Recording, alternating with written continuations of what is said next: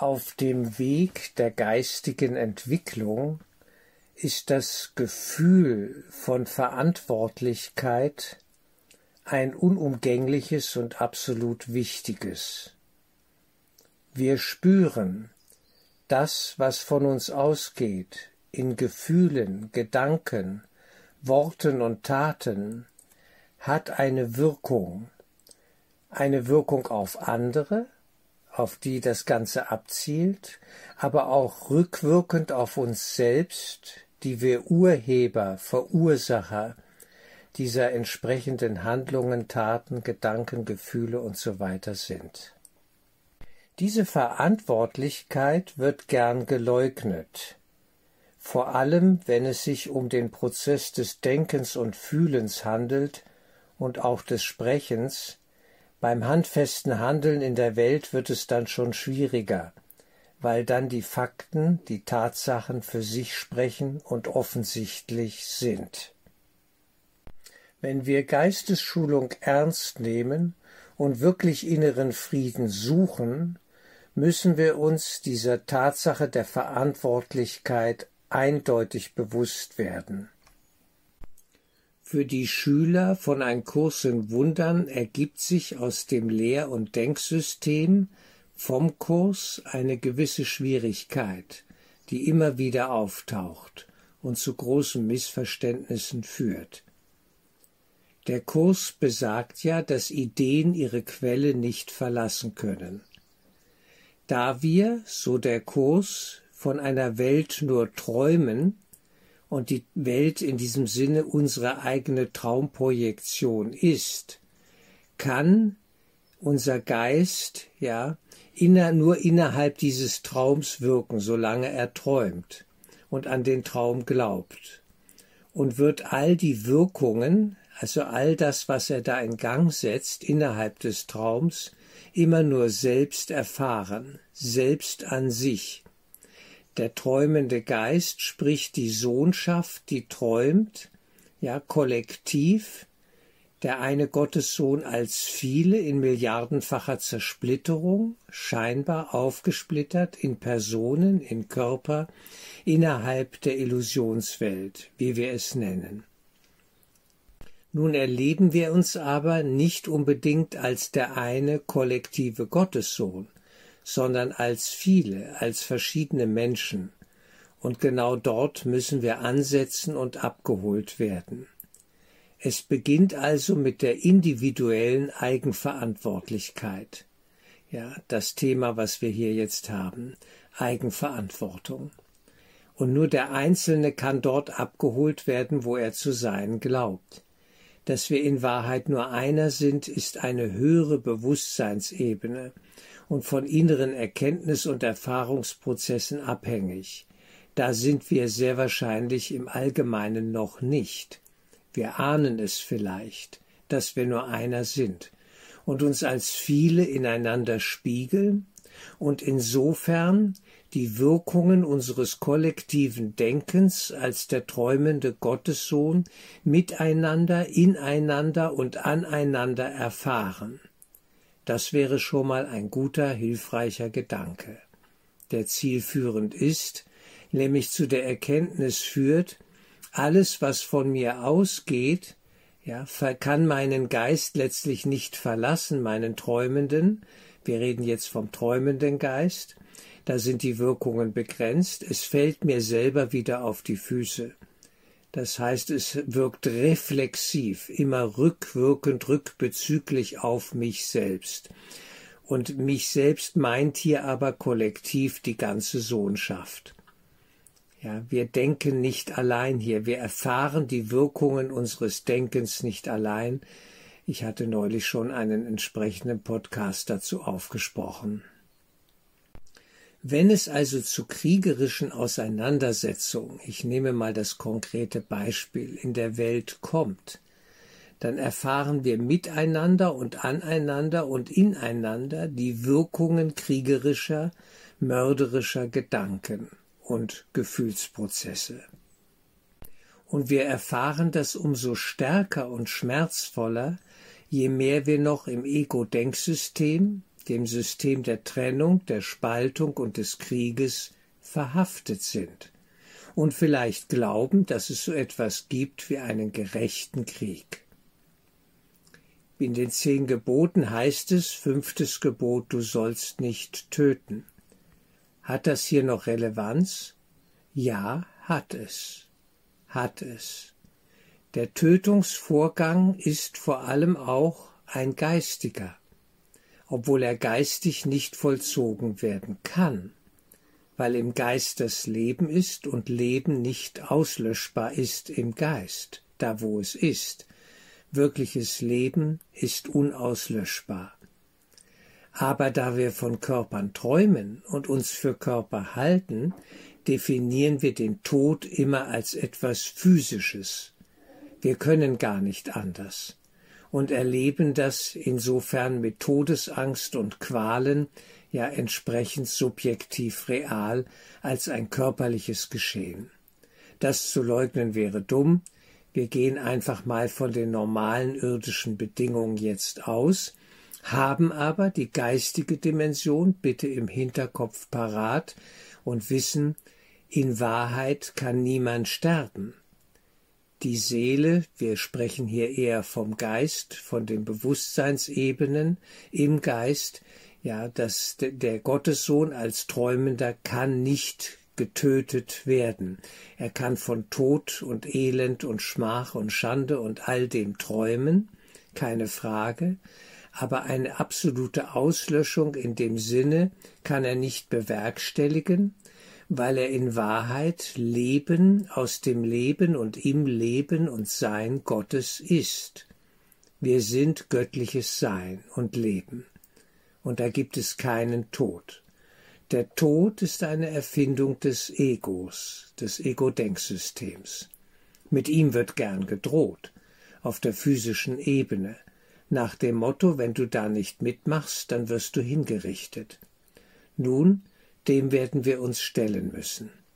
Wenn wir etwas als krank und falsch erkannt haben, gilt es hier in der Welt, im Klassenzimmer der Welt, dort wo gelernt wird, Position zu beziehen, und wenn wir die Erkenntnis haben, dies ist keine Liebe, dies ist mörderisch, und ich will nicht leiden und ich möchte auch nicht, dass andere durch mich leiden, ich will das einfach nicht, dann mache ich gewisse Dinge nicht mit. Das fünfte Gebot, du sollst nicht töten, ist eindeutig. Es ist verpflichtend, wenn wir den geistigen Schulungsweg ernst nehmen. Insofern gibt es keinen gerechten Krieg. Das kann man sich alles zurechtlegen und äh, geistige Lehr- und Rechtfertigungssysteme basteln, wie das so gemacht wird in der Politik. Das interessiert mich alles herzlich wenig. Ich bleibe dabei, es gibt keinen gerechten Krieg. Und ich will nicht töten. Es ist sehr einfach. Und dabei bleibe ich. Ich will keinem Bruder Angst und Schmerz und ja äh, entsprechenden Schaden zufügen. Das sollte für uns eigentlich eine Selbstverständlichkeit sein. Wir versuchen aus der Führung durch den Heiligen Geist herauszuleben und hier sinnvoll und dienlich und hilfreich zu wirken. Ich bin durchaus dafür, hier in der Welt zu wirken, so es uns gegeben ist, dies zu tun in entsprechender sinnvoller, geistreicher Art und Weise. Wir stehen zur Verfügung als Lehrer Gottes für die Heilung und Erlösung aller Menschen. Dies ist auch unsere eigene Heilung und Erlösung. Es kann ja nicht anders sein. Hier liegt unsere Verantwortlichkeit. Der Körper muss uns nicht sorgen, wirklich nicht. Die Frage, haben wir dann genug zu essen und zu trinken und all dieses wird es Schutz geben, ein Dach über dem Kopf und so weiter. Es soll uns nicht sorgen. Es wird für alles gesorgt sein, Davon bin ich fest überzeugt und so habe ich es immer erlebt, auch in Zeiten der Not. Es gab immer eine neue Tür, es gab immer einen neuen Raum, und ich bin nun wahrlich krisenerprobt nach mehreren Totalverlusten. Das ist normal hier in der Welt, das kann man dann schon mal üben, das ist nichts Schlimmes oder Schlechtes, es ist immer gut, die geistigen Muskeln zu trainieren und bereit zu sein für den Worst Case, und der Worst Case wird am Ende transzendiert durch Geistesschulung. Der Friede Gottes ist immer zugänglich für jeden von uns, wenn wir das wirklich wollen. Es ist eine Frage des Wollens, unserer Willensausrichtung im Entscheider und Beobachter. Wollen wir wirklich den Frieden Gottes hier und heute schon erleben? Egal, wie es hier in der Welt aussieht, das interessiert mich nicht. Die Leute können machen, was sie wollen, sie können ja alle möglichen Strategien verfolgen, es ist nicht mein Ding.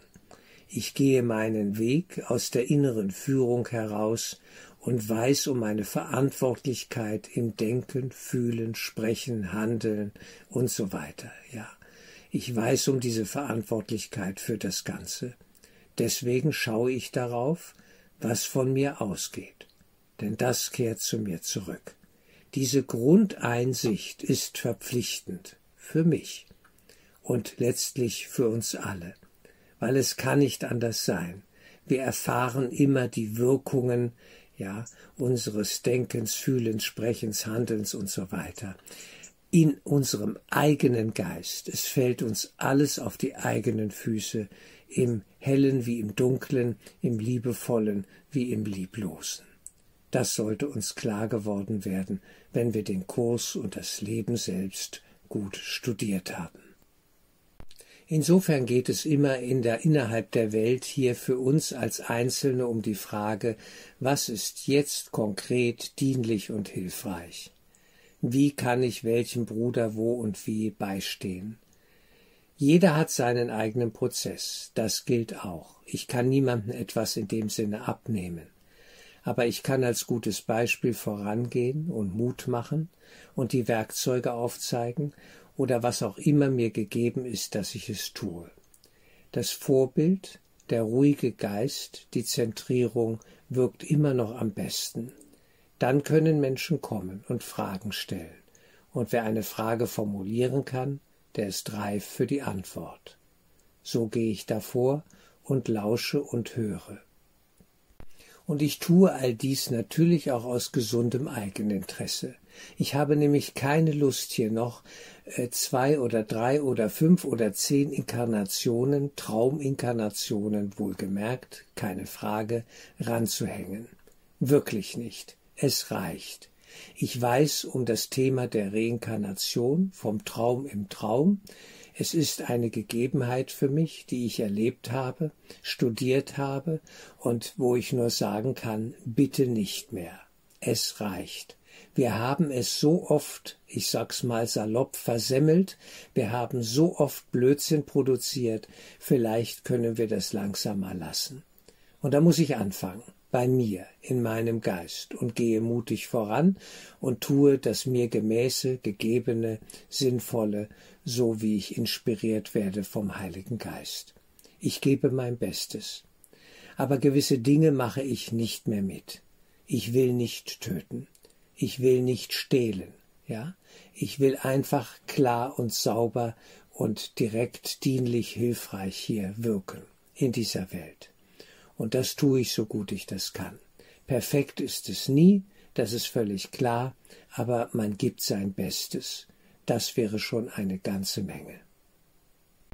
Und so entscheidet sich Schicksal in dieser schwierigen Zeit, ja, in der wir mittendrin sind und die noch schwieriger werden wird für viele, entscheidet sich Schicksal individuell. Wie eine Krise erlebt wird, entscheidet jeder für sich allein. Das ist wirklich so, das sehe ich sehr nüchtern. Es kann der Horror sein, es kann aber auch sehr friedvoll ablaufen und man wird durchgeführt durch die Wirren des Wahnsinns, keine Frage. Wer seinen Geist auf das Höchste ausrichtet, auf die göttliche Liebe und Weisheit, der ist immer geführt. In diesem Vertrauen dürfen wir leben und auch schwierige Krisenzeiten ruhig und sicher durchwandern. Wir sind geführt. Es ist alles eine Frage der Frequenz, der Schwingung, der Einstellung sozusagen im Geist, worauf sind wir ausgerichtet. Wollen wir hier in der Welt überleben um jeden Preis? Wollen wir uns hier durchsetzen mit unseren Bedürfnissen?